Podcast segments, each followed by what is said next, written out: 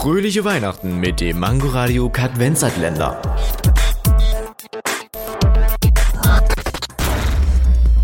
Wer ist eigentlich der Nikolaus? Nikolaus lebte vor etwa 1700 Jahren. Er war ein Bischof von Myra, einer Stadt an der Mittelmeerküste. In vielen Ländern der Welt verehren die Menschen den heiligen Nikolaus, weil er ein großes Herz für arme Menschen und Kinder hatte. Eine Geschichte davon wurde besonders berühmt. Sie lautet wie folgt. Ein Vater lebte alleine mit seinen drei Töchtern. Die Mutter war gestorben.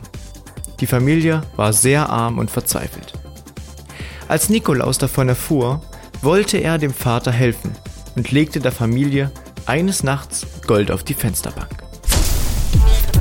Fröhliche Weihnachten mit dem Mangoradio Kadvenzatländer. Täglich 8 Uhr, 13 Uhr und 18 Uhr am Abend. Nur bei Mangoradio und als Podcast in der Audiothek.